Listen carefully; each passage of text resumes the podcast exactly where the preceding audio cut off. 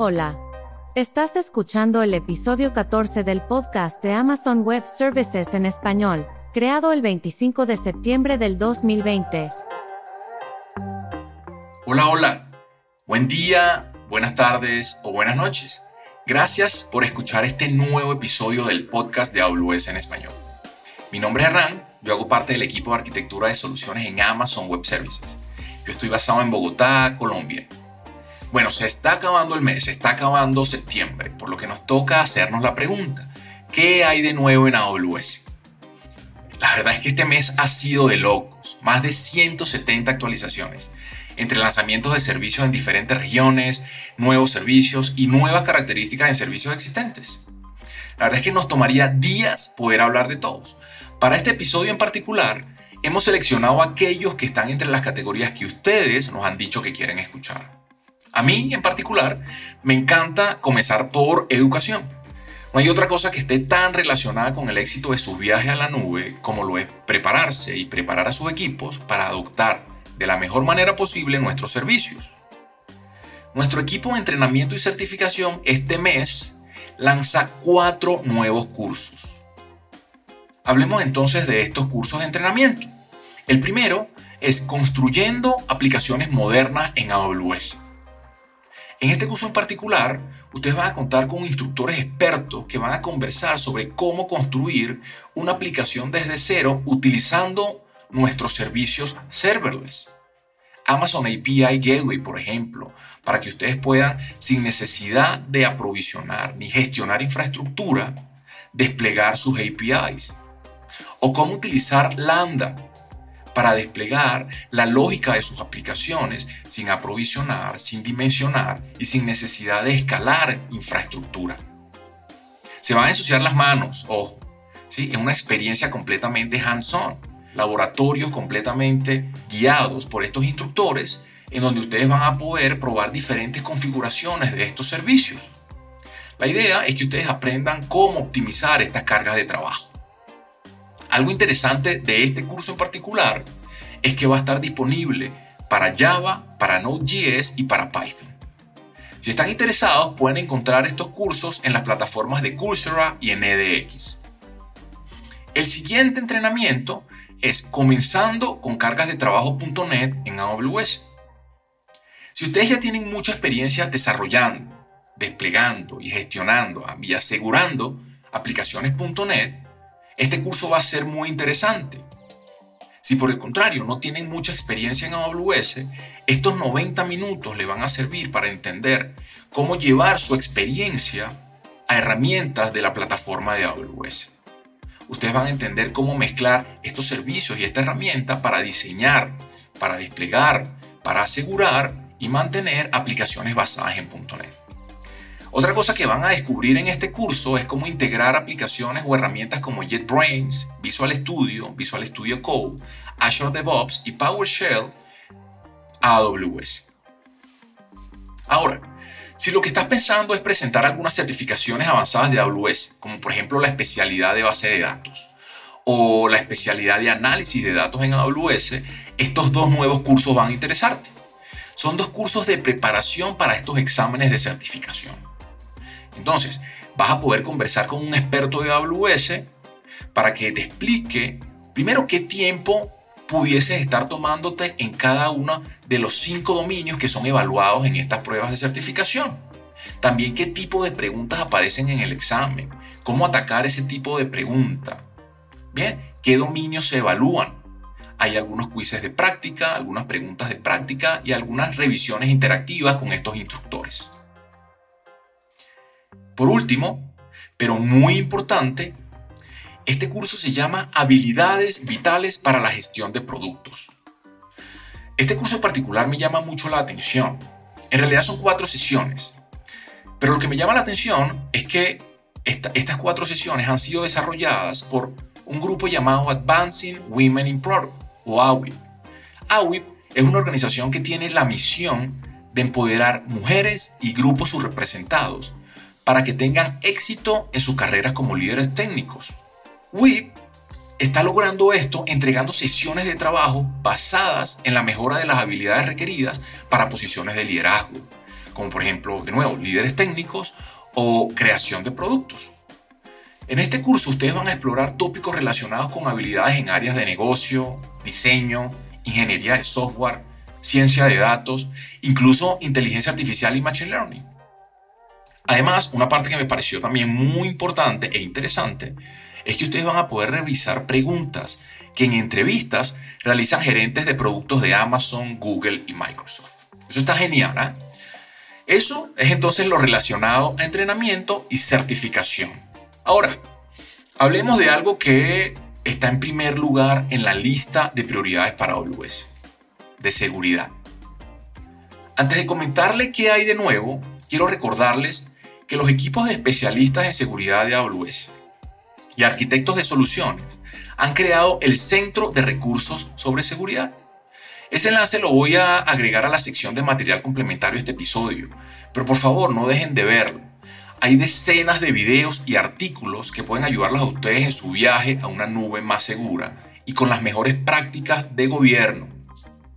Ahora sí, en cuanto a las actualizaciones, no sé si ustedes han escuchado de AWS Security Hub. Demos un repaso. Security Hub brinda una vista integral de su postura de seguridad en todas sus cuentas de AWS. Con Security Hub ustedes tienen un solo lugar que agrega, que organiza y prioriza sus alertas de seguridad o hallazgos de varios servicios de AWS, incluso de terceros.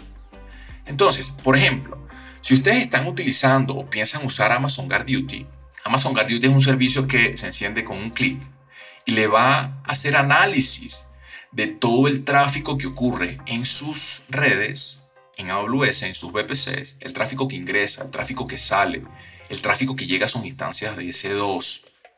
Y va a comenzar a comparar ese tráfico con algunas fuentes de inteligencia como CrowdStrike y Proofpoint. Y Proofpoint. Y va a entender si ese tráfico, por ejemplo, está llegando a dominios que están en listas negras o en listas grises y va a poder comenzar a darle notificaciones al respecto. ¿Ve? Eso es Guard Duty. Si por otro lado piensan utilizar Amazon Inspector, Amazon Inspector les permite a ustedes chequear, revisar ¿sí? cuál es el nivel de compliance con buenas prácticas, de cumplimiento con buenas prácticas del stack de software que ustedes han instalado en instancias de S2, tanto aquellas que están basadas en Windows como aquellas que están basadas en Linux. Y básicamente genera un reporte. Eso es inspecto. Si están utilizando, piensan utilizar Macy para entender qué tipo de datos están colocando ustedes en sus instancias de, eh, perdón, en sus buckets de S3. O IAM Access Analyzer para entender cómo sus usuarios están accediendo a sus recursos. Ya ustedes no tienen que ir a la consola de cada uno de esos servicios para entender qué hallazgos existen. Security Hub se transforma entonces en esa vista centralizada de todos esos hallazgos incluso en diferentes cuentas de AWS. Eso es Security Hub. Y Security Hub ya existe desde hace muchos meses. La nueva noticia es que hay 14 nuevos controles para que ustedes revisen su postura de seguridad en AWS. Estos 14 nuevos controles son buenas prácticas para la utilización de S2, DMR o Elastic Map Reduce, de KMS o Key Management Service, de RDS, y de Amazon S3. Con este lanzamiento, Security Hub llega a 90 controles de seguridad. Esos 90 controles son revisados de manera automática una vez que ustedes encienden Security Hub. Por cierto, algo interesante es que en el caso de que se halle algo, ustedes van a poder accionar también de manera automática sobre esos hallazgos. Ahora, para el siguiente anuncio, imagínense este escenario. Ustedes tienen una flota de instancias de S2 cientos de instancias. Hay clientes que tienen miles en diferentes cuentas de AWS. El proceso de gestión de parches, tanto para el sistema operativo como de sus aplicaciones, puede ser oneroso, por no decir doloroso, ¿no? Eh, complejo y es algo que en realidad no agrega valor. Patch Manager, que es un servicio dentro de Systems Manager, les permite automatizar ese proceso. El administrador de parches, traducido al español, utiliza una base de referencia de parches que ustedes definen. Allí se pueden incluir reglas para aprobar automáticamente los parches, por ejemplo, a los pocos días de su lanzamiento, así como una lista de cuáles ustedes quieren eh, implementar y cuáles no. Ustedes entonces van a poder instalar esos parches de forma regular programando la ejecución de esa instalación. Eso existe ya desde hace mucho tiempo. La noticia es que Patch Manager ahora se integra con Security Hub para que ustedes puedan saber en todo momento, desde esta vista centralizada, si sus flotas de instancia de S2 cumplen con las políticas de parches de sus organizaciones. Por otro lado, si en sus equipos de seguridad ustedes tienen personas encargadas de procesos de investigación, les va a interesar Amazon Detective. Este servicio, de manera automática, agrupa datos de comportamiento y acceso a sus recursos y utiliza Machine Learning, análisis estadístico para construir un grafo, un grafo de sus recursos, las relaciones entre esos recursos y los patrones de uso y acceso. ¿Para qué? Para que entonces sus equipos de investigadores puedan ser más eficientes y efectivos detectando actividades sospechosas. Eso es Amazon Detective, pero Amazon Detective también existe ya desde hace algunos meses. La nueva noticia es que Amazon Detective ahora puede analizar las acciones que usuarios y aplicaciones han llevado a cabo asumiendo un rol. Imagínense que son usuarios federados. Ahora ustedes van a poder responder a preguntas como que, bueno, este usuario federado asumió un rol, qué acciones llevó a cabo y pueden ser sospechosas o pueden transformarse en una brecha de seguridad. Otra pregunta interesante que van a poder responder con esta nueva característica es, este usuario que puede asumir roles en diferentes cuentas de AWS, ¿qué acciones en conjunto llevó a cabo que llevaron a una brecha de seguridad, por ejemplo? Con esta nueva característica, el servicio les va a ayudar a ustedes a entender la causa raíz de, una, de un incidente de seguridad. Bien, eso en cuanto a esa área, en cuanto a seguridad. Fíjense que nunca había sido tan fácil evolucionar, implementar las estrategias de seguridad que ustedes pueden tener en sus organizaciones. Pero hablemos ahora de otro tema, hablemos de uno que a mí me apasiona, hablemos de serverless. En este caso hemos decidido agregar cuatro actualizaciones que son el resultado de la solicitud de miles de clientes. La primera noticia está relacionada a Amazon API Gateway. Amazon API Gateway, específicamente REST APIs y HTTP APIs, les permite configurar un nombre de dominio personalizado. ¿Para qué? Para habilitar TLS en dos vías o Mutual TLS. Es autenticación basada en certificados. Ahora, cliente a servidor y servidor a cliente. Entonces, por ejemplo, si ustedes están desarrollando una solución para Open Banking o quieren autenticar de manera muy sencilla dispositivos IoT, esta característica Mutual TLS les va a ayudar a cumplir con esos requisitos de seguridad. Por cierto, sin ningún costo adicional.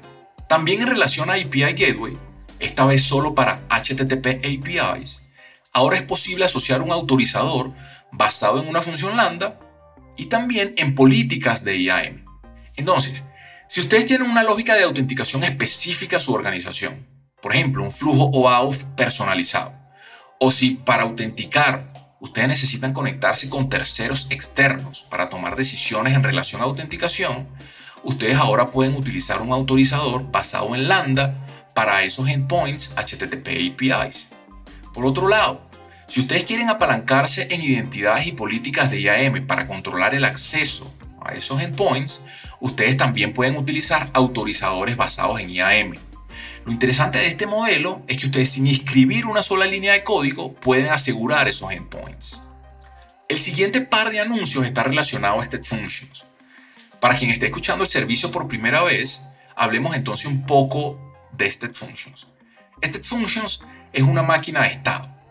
Si ustedes, por ejemplo, tienen la necesidad de orquestar diferentes servicios de AWS para completar una tarea, State Functions les permite crear un flujo de procesamientos, de pasos, o secuenciales o en paralelo, donde la salida de un paso ¿sí? se transforma en la entrada del siguiente.